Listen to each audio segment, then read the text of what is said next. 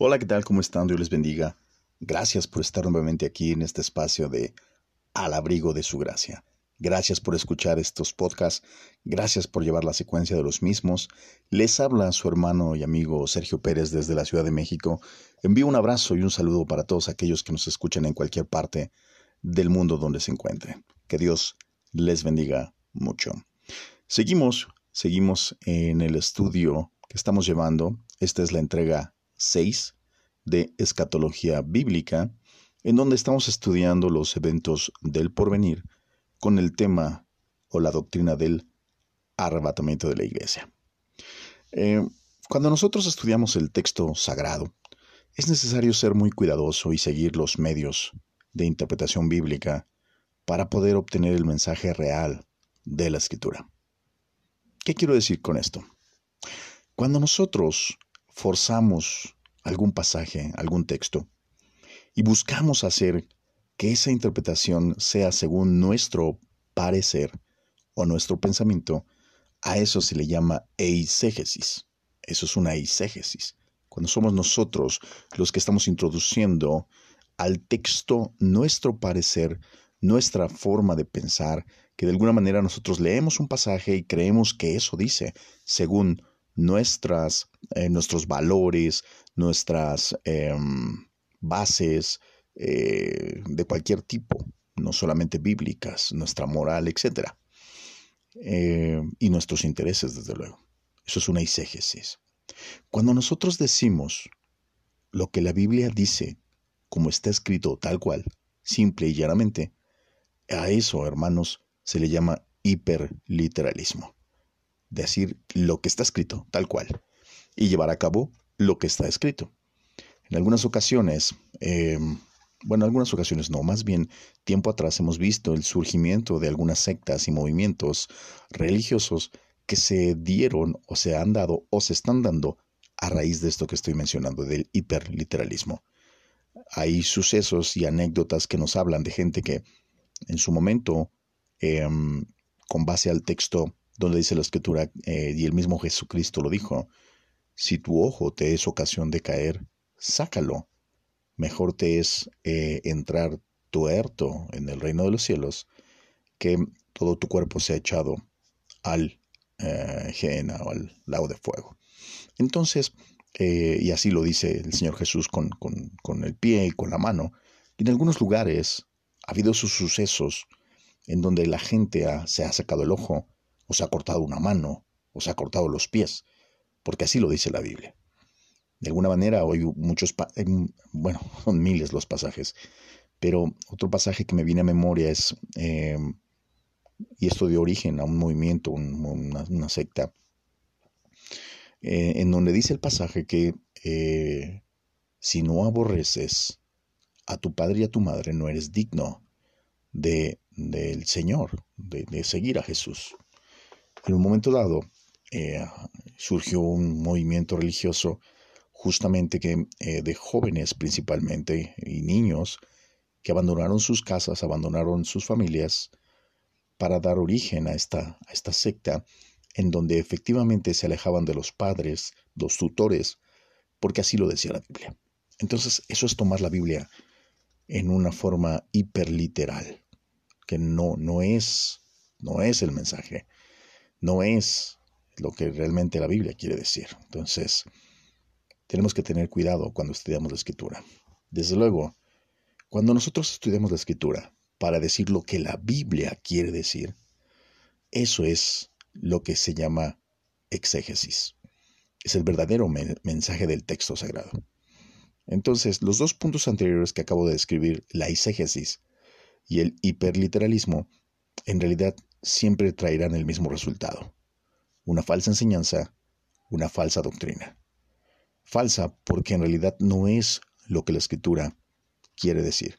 Y a pesar de que en un momento dado se pueda estar teniendo una muy buena intención, porque eso es lo que ha pasado, hermanos. Durante mucho tiempo hemos escuchado muchos mensajes, yo he podido percibir muchos, eh, muchos mensajes, eh, predicaciones, estudios, eh, etcétera, eh, en base a estos dos primeros puntos que acabo de mencionar, la eisegesis e y el hiperliteralismo. Pero a lo largo del tiempo, cuando eh, va uno creciendo, caminando con Dios, creciendo en la palabra, y el Espíritu Santo trae iluminación, y el estudio de la misma nos va, nos va abriendo los ojos y nos va enseñando y vamos entendiendo lo que la Biblia quiere decir realmente. Pero es necesario estudiar la escritura, es necesario. No es sencillo, no es fácil, no es solamente sentarse y leer y ya, no es eso. Por lo anterior, hermanos, es que han surgido diversas posiciones, eh, diversos pensamientos y escuelas de enseñanza respecto al tema del arrebatamiento de la iglesia. Por un lado, está la postura del traslado parcial, que ya lo, ya lo habíamos comentado, el traslado parcial de la iglesia. Esta postura se refiere a que cuando sea el arrebatamiento de la misma, si normalmente nos han dicho o nos dijeron o se dice que si no estás viviendo en santidad, te vas a quedar, vas a ser dejado, no te vas con la iglesia, no, no serás arrebatado, te quedas. Y el decir esto, hermanos, que porque, porque a fin de cuentas eres iglesia, pero no estás viviendo en santidad y no estás cumpliendo el requerimiento de Dios, entonces te vas a quedar. El decir esto significa que la mitad de la iglesia se va y la mitad de la iglesia se queda. Pero esa mitad de la iglesia de Cristo que se queda, estaríamos hablando que se queda porque no estaba viviendo en santidad y esta misma será sometida a la tribulación y gran tribulación que no es otra cosa que la ira de Dios. Normalmente, hermanos, esta, este pensamiento, esta posición, esta escuela, esta enseñanza, se basa en los pasajes de Mateo capítulo 24 y capítulo 25 y algunos otros pasajes, sobre todo parábolas, que también las comentamos la entrega anterior, solo las mencioné. Posteriormente las vamos a ir analizando. Así que yo le pido que tenga paciencia en este tema. Va a ser extenso, va a ser largo, porque estamos siendo puntuales en el estudio gramatical del mismo y desde luego desmenuzándolo para que no quepa duda y para que usted, hermano que me está escuchando, eh, tenga su propio criterio y desde luego su propio análisis. Yo lo invito para que estudie, yo lo invito para que revise, para que analice, para que vaya a las raíces griegas, para que pueda entender a través de la hermenéutica bíblica, para que pueda haber un desarrollo en usted eh, en el estudio de la escritura y de la palabra de Dios. Y eso le va a dar a usted certidumbre, confianza, certeza. Y desde luego el Espíritu Santo le va a guiar, hermano. Y su corazón también. Así que yo le invito para que no se quede también lo que un servidor le está comentando a través de estos podcasts, de estos audios. Hay que estudiar la escritura. Yo lo invito o los invito a que lo hagan.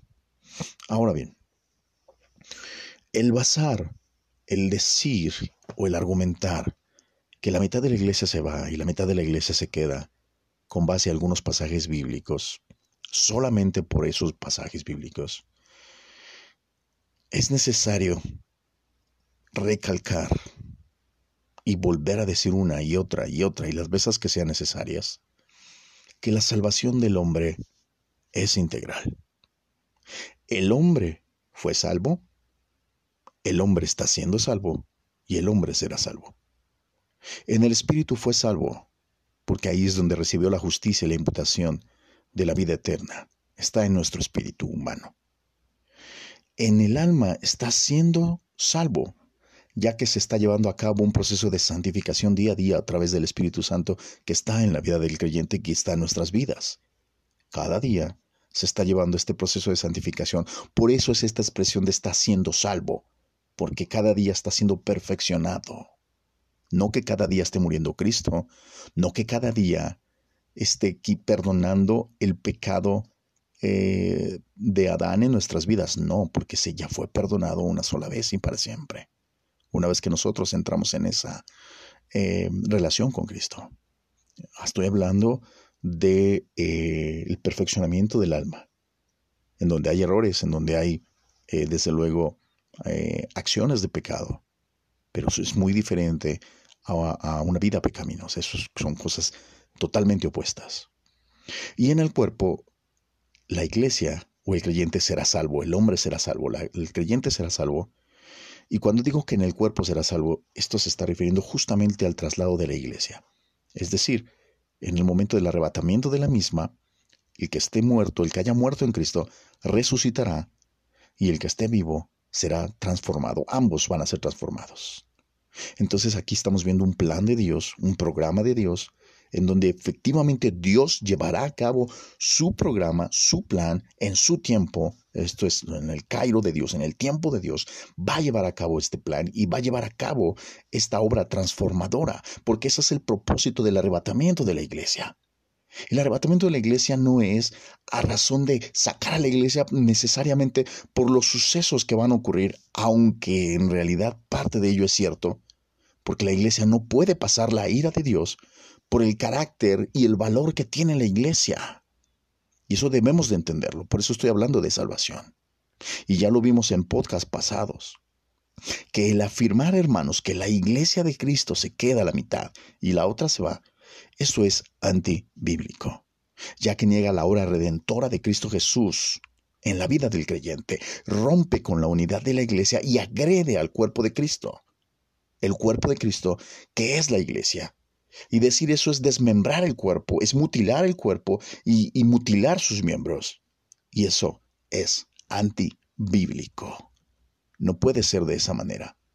Dice Primera de Pedro, capítulo 2, verso 1 mas vosotros sois linaje escogido, real sacerdocio, nación santa, pueblo adquirido por Dios, para que anunciéis las virtudes de aquel que os llamó de las tinieblas a su luz admirable. Oh, gloria a Dios. Quiero leer este mismo pasaje en la versión nueva traducción viviente para que quede un poco mejor impreso. Dice, pero ustedes no son así porque son un pueblo elegido son sacerdotes del rey, una nación santa, posesión exclusiva de Dios. Por eso pueden mostrar a otros la bondad de Dios, pues Él los ha llamado a salir de la oscuridad y entrar en su luz maravillosa. Entonces, hermano, hermanos que me escuchan, efectivamente este pasaje es bastante, bastante claro es un pueblo adquirido por Dios. Aquí, cuando estamos hablando de todos estos valores y estas características, el ser, el pertenecer al linaje, cuando hablamos del linaje, linaje escogido, se está refiriendo a ningún otro linaje más que el de Jesús, Cristo Jesús, a ese linaje. Cuando hablamos de real sacerdocio, Estamos hablando del sacerdocio de Cristo. Cuando hablamos de ser nación santa, se está refiriendo a lo que para Dios, cómo nos ve Dios a través de la sangre de Cristo. Y cuando dice que es pueblo adquirido por Dios, esto se está refiriendo al plan eterno que Él diseñó en la eternidad. Entonces nos damos cuenta que no descansa, esto no depende y no descansa en nada de nosotros. Y, lo vamos a ver en, un momento más con algunos otros pasajes. Dice primera carta a los Corintios capítulo 3 verso 16, ¿no sabéis que sois templo de Dios y que el Espíritu de Dios mora en vosotros? La pregunta es, si somos el templo de Dios y el Espíritu mora en nosotros, en el momento de ser dejados por Cristo, ¿el Espíritu se va? ¿Ya no somos templo? ¿Dejamos de serlo? ¿Faltó Dios a su promesa? ¿Faltó Dios a su palabra? En ninguna manera. Pero no nos damos cuenta, hermanos, de, del por qué ah, cuando nosotros utilizamos ciertos pasajes para poder, para poder justificar o para poder decir cierta postura, cometemos una agresión totalmente a las escrituras y a la palabra. Y dejamos de lado el plan eterno de Dios y dejamos de lado el propósito también eterno de Dios en la vida del hombre, en la vida de la iglesia. Esto es tremendo, hermanos. Tengo que, insistir en esto. Y, y, debemos entender que las únicas personas que no serán arrebatadas son los gentiles o los judíos que no creen ni aceptan a Cristo ni tienen una relación con Dios. En la iglesia en la iglesia de Cristo hay muchos simpatizantes, hay mucha gente que asiste, que va a la iglesia, que podríamos pensar que todos los que van a la iglesia son parte de la iglesia y que en un momento dado tal vez hicieron una oración de fe, de arrepentimiento. Eso creemos. Pero hay gente que asiste y que solamente es simpatizante y no ha nacido de nuevo. Lamentablemente no es salva, pero no porque Dios no quiera o no porque el Espíritu Santo no esté haciendo la obra, no. Es porque el hombre o la mujer no quieren. Y ahí no tiene nada que ver Dios, ni es culpa de Dios. Entonces, cuando hablamos de la iglesia y hablamos de los creyentes en Cristo que forman parte de esa iglesia y de su cuerpo, es imposible que alguien sea dejado, que alguien se quede. Porque la iglesia toda, dice la escritura, se va. No entra esa cuestión de si, si cómo estás, eh, si te estás viviendo en santidad. Ahorita lo vamos a ver bien, porque sé que hay muchas dudas. Primera carta a los Corintios, capítulo 12, verso 27, dice, ahora bien, vosotros sois el cuerpo de Cristo y cada uno individualmente un miembro de él. Reitero, ahora bien, vosotros sois, sois el cuerpo de Cristo. Aquí hay una esto es una declaración categórica. No es, quiero que entienda, hermano, y no estoy hablando de libertinaje y no estoy hablando de irse al pecado, no estoy hablando de nada de eso, debemos ser maduros. Cuando dice vosotros sois, esto es una afirmación categórica de la forma en que Dios nos ve y de lo que Cristo hizo en la cruz. Y aquí el apóstol Pablo le dice a la iglesia en Corinto, ustedes son el cuerpo de Cristo.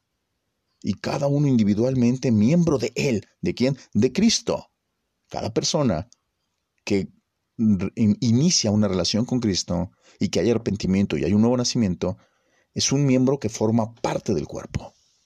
Así que no hay nada que el hombre pueda hacer para perder esa posición ni hay forma de revertir la obra redentora de Cristo Jesús en la vida de un creyente. Eso es imposible, hermanos.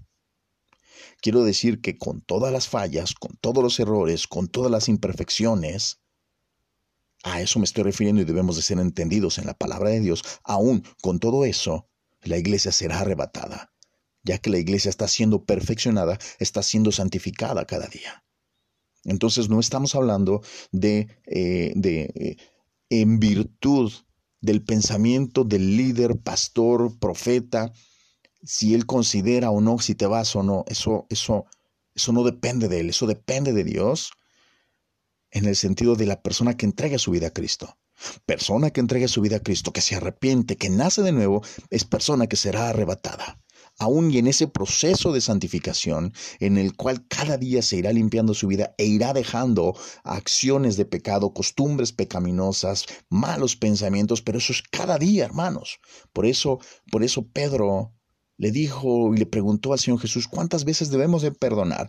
Hasta 70 veces 7. Eso es un número infinito, no es un número que se multiplica. No significa una multiplicación se refiere a que no hay límite. Quiere decir que en un momento dado, cuando hablamos de la cuestión del perdón, el poder de la sangre de Cristo tiene poder para perdonar el pecado de ayer, el pecado de hoy y el pecado de mañana. Y reitero, hermanos, no es una invitación al, al libertinaje o al pecado. No, no, no es eso.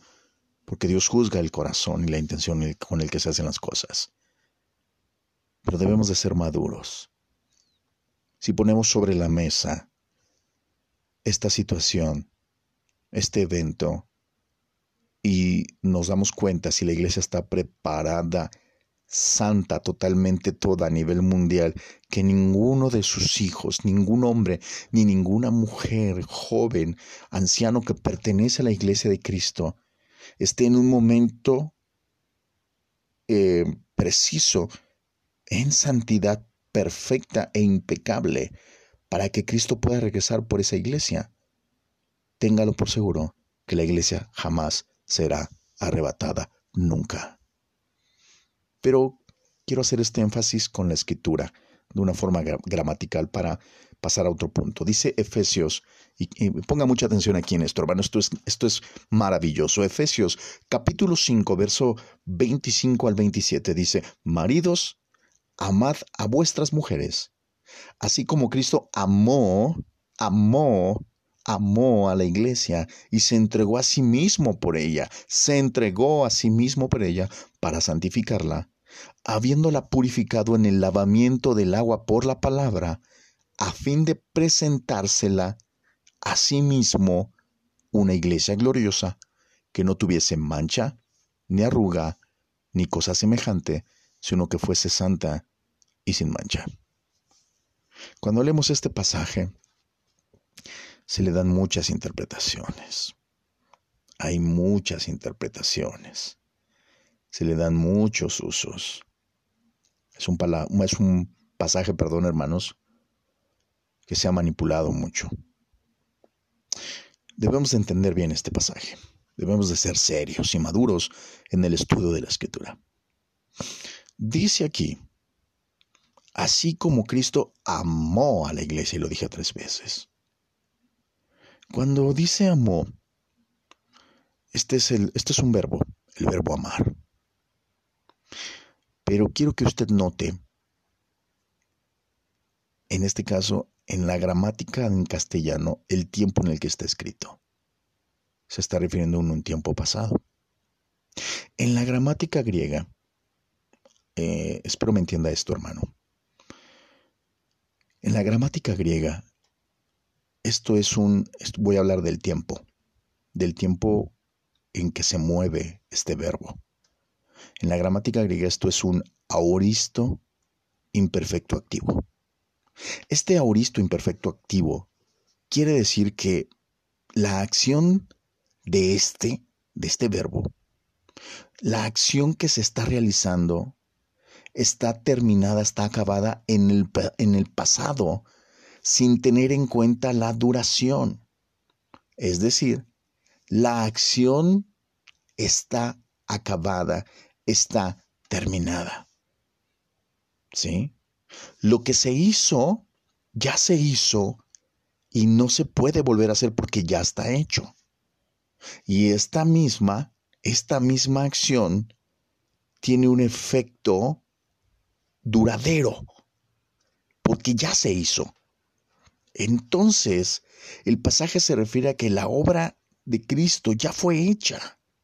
Esto se está refiriendo a la cruz del Calvario, al sacrificio de Jesús, y que por su sangre y su sacrificio, por el sacrificio y la sangre de Cristo, naciera una iglesia conformada de gentes de toda nación, de todo tiempo y en todo lugar, la cual el mismo Cristo se la ha provisto él mismo mediante su sacrificio, el cual la hace sin mancha, sin arruga y que sea santa.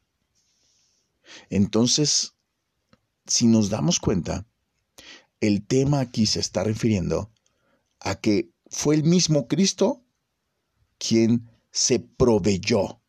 Fue el mismo Cristo el que realizó la acción para poder tener, número uno, una iglesia, esa iglesia que sea gloriosa y que esa iglesia no tuviese mancha, no tuviera arruga, ni nada semejante, sino que fuera santa. Pero aquí normalmente hemos comprendido lo contrario, que sí, la iglesia es de Cristo y que surge de su sacrificio, porque de ahí se forma la iglesia, pero que esta iglesia debe de, estar en un momento dado sin mancha y sin arruga y santa para su encuentro. Pero esta cuestión, hermano, de presentársela una iglesia gloriosa, sin mancha y sin arruga, nos damos cuenta que viene desde el versículo 25, de hecho todo el capítulo. Recuerda que es una carta.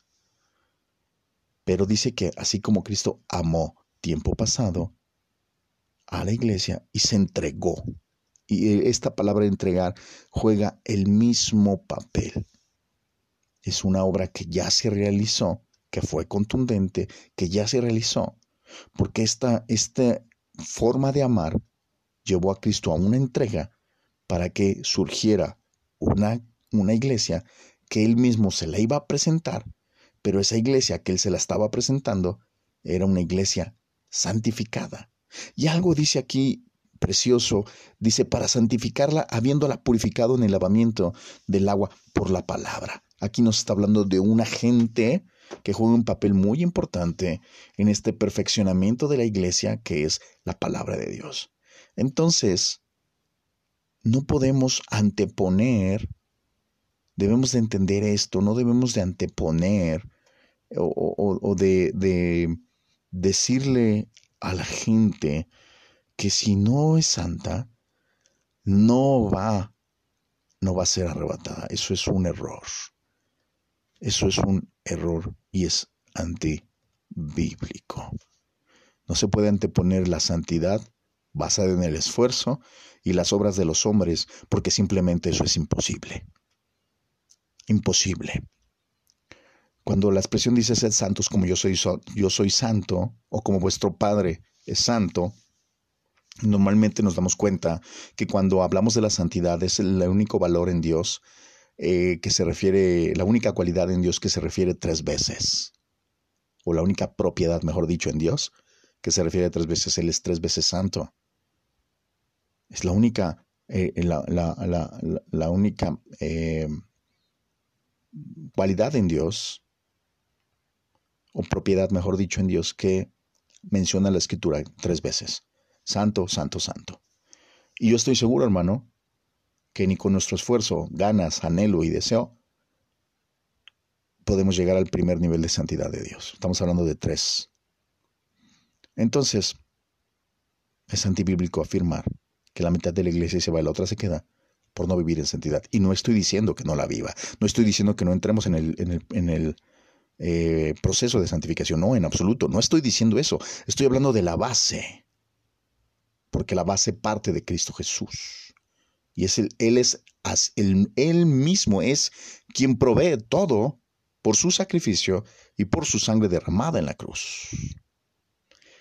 Aparte de que decir esto no se ajusta, el decir que la mitad de la iglesia se vaya y otra se queda, no se ajusta al valor, al carácter que Dios ha designado para la iglesia de Cristo. Ahora bien, por otro lado, hay otras posturas que nos hablan del arrebatamiento de la iglesia, pero que este, este se va a dar a la mitad de la tribulación o, al final de la tribulación. Esto en base a pasajes de igual manera que argumentan eso, o que podríamos pensar que es eso. Y esto lo podemos ver en, en muy claro en Mateo capítulo 25. Quiero tocar rápidamente esto, no creo que me dé tiempo de terminarlo, pero quiero, quiero tener una introducción, hermanos. Dice así, Mateo capítulo 25, versión Reina Valera 60. Entonces, e, entonces, esto después lo vamos a definir, pero así empieza el capítulo. Entonces, el reino de los cielos será semejante a diez vírgenes, el reino de los cielos. Estos, estas dos cosas hay que poner mucha atención en la cuestión gramatical. Entonces, y el reino de los cielos, lo vamos a ver después. Será semejante a diez vírgenes que tomando sus lámparas salieron a recibir al esposo. Cinco de ellas eran prudentes y cinco insensatas. Las insensatas, tomando sus lámparas, no tomaron consigo aceite. Las más prudentes tomaron aceite en sus vasijas juntamente con sus lámparas. Y tardándose el esposo cabecearon todas y se durmieron el esposo. Y la media y a la medianoche se oyó un clamor. Aquí viene el esposo, salid a recibirle. Entonces todas aquellas vírgenes se levantaron y arreglaron sus lámparas, y las insensatas dijeron a las prudentes, Dagnos de vuestro aceite, porque nuestras lámparas se apagan. Mas las prudentes respondieron diciendo, Para que no os falte a nosotras y a vosotras, id más bien a los que venden y comprad para vosotras mismas. Pero mientras ellas iban a comprar vino el esposo, y las que estaban preparadas entraron con él a las bodas, y cerró la puerta. Después vinieron también las otras vírgenes diciendo, Señor, Señor, ábrenos. Mas él respondió, dijo, De cierto os digo que no os conozco. Y continúa, velad pues, porque no sabéis el día ni la hora en que el Hijo del Hombre ha de venir. Y después empieza otra parábola. Esa la vamos a ver después. Aquí nos damos cuenta, hermanos, en este relato, que nos están hablando de diez vírgenes. Y se ha interpretado, se ha interpretado que es la iglesia de Cristo. No sé de dónde surge ese comparativo. Tal vez por la cuestión de que dice ahí que no sabéis a la hora en que va a venir el Hijo del Hombre. Pero recordemos dos eventos. Estamos hablando del arrebatamiento de la iglesia y estamos hablando de la segunda venida de Cristo. Entonces, eh, son dos eventos. La parábola de las diez vírgenes, hermanos, es un tipo de alegoría que está presentada en una narración.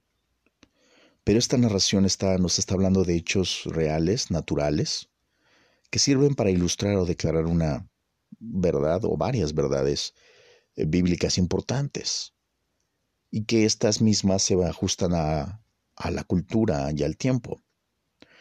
Desde luego, no podemos olvidar, hermanos, cómo se escribió o cómo está escrita la escritura o la Biblia. No, no, eso no lo podemos hacer de lado. Y estamos hablando, o me estoy refiriendo, a que nos, normalmente nosotros cuando leemos la escritura, cuando leemos la Biblia, nuestra reflexión o nuestro pensamiento es totalmente occidental. Y olvidamos que tiene un sentido oriental. Olvidamos eso, olvidamos la cultura, olvidamos las costumbres, olvidamos eh, los protagonistas de la misma. Entonces, tenemos que entender y comprender esto para poder interpretar correctamente. Esta en realidad es una historia eh, judía que nos habla de una narración, de un hecho cotidiano en cualquier lugar de Judea, de Palestina o cualquier otro lugar en Medio Oriente, porque eran las costumbres del tiempo. Aquí nos está hablando de las fiestas de las bodas. Y las fiestas de las bodas se realizaban normalmente eh, por las noches y duraban varios días. Entonces normalmente las doncellas y amigas de la novia, que en un momento dado van acompañando a la novia y al novio, em, y estoy hablando del relato cotidiano, de la costumbre allá en Medio Oriente, em, normalmente ellas salen con antorchas y, unos tipo, pues sí, como, como lámparas, para eh, abrir paso al esposo y escoltarlo hasta la residencia de la esposa, que es el lugar en donde se van a celebrar las bodas o las fiestas de las bodas. Acuérdense que hay bodas y fiestas de las bodas. Ahora bien, lo escoltaban hasta allá y normalmente en este, este era como un tipo, este era como un tipo a peregrinar, se hacía un peregrinaje. Y toda persona que en el, en el, en el camino se encontraba con, este, con esta peregrinación se unía eh, había aquí una unión moral y cultural en donde como sabían que se celebraba una boda, entonces se podían unir a esa peregrinación en donde las ah, doncellas, las vírgenes o amigas de la, de la, de la novia, escoltaban al nombre y le, al hombre, al, al, esposo, y, le daban la bienvenida y lo llevaban con sus lámparas encendidas eh, para, para, llevarlo a, a, este, a este festejo. Eh, desde luego, esto, esto tiene totalmente un, sentido natural para los judíos y para el pueblo de Israel y para la gente de Medio Oriente. Entonces estamos viendo que Jesús toma ese, ese cuadro, esta, esta, esta práctica natural en Israel para poder enseñar un cuadro eh, parabólico, en este caso eh, poder enseñar lo que es el juicio de Dios y cómo la nación de Israel será sometida a ese juicio eh, para poder determinar quién va a reinar en el milenio y quién no va a reinar, quién pertenece al remanente y quién no. Hay muchas inconsistencias en argumentar que esta estas diez vírgenes, por un lado es la iglesia y por otro lado está un error gravísimo con el Espíritu Santo y el aceite. Eso es tremendo. Eh, pero lo vamos a ver desde luego en la siguiente entrega. Como le mencioné, nos vamos a ir poco a poco para poder llevar este análisis contundente y desde luego poder entender qué es lo que quiere decir la escritura. Pero bueno, lo vamos a dejar hasta ahí. Le agradezco mucho, hermano, hermana, que, que nos esté siguiendo en estos podcasts. Mi nombre es Sergio Pérez. Les invito a que nos escriban para cualquier duda, cualquier comentario en el correo electrónico alabrigo de su gracia gmail.com. Visiten nuestras redes sociales, estamos en Facebook, estamos en Instagram y desde luego pueden escuchar todos los podcasts en Spotify o en cualquier otra plataforma de podcasts. Lo invito a que nos escuche y que pueda llevar el seguimiento de estos. Nos vemos la próxima. Les envío un caluroso abrazo, saludo desde Ciudad de México. Gracias por seguirnos. Que Dios les bendiga. Nos vemos la próxima.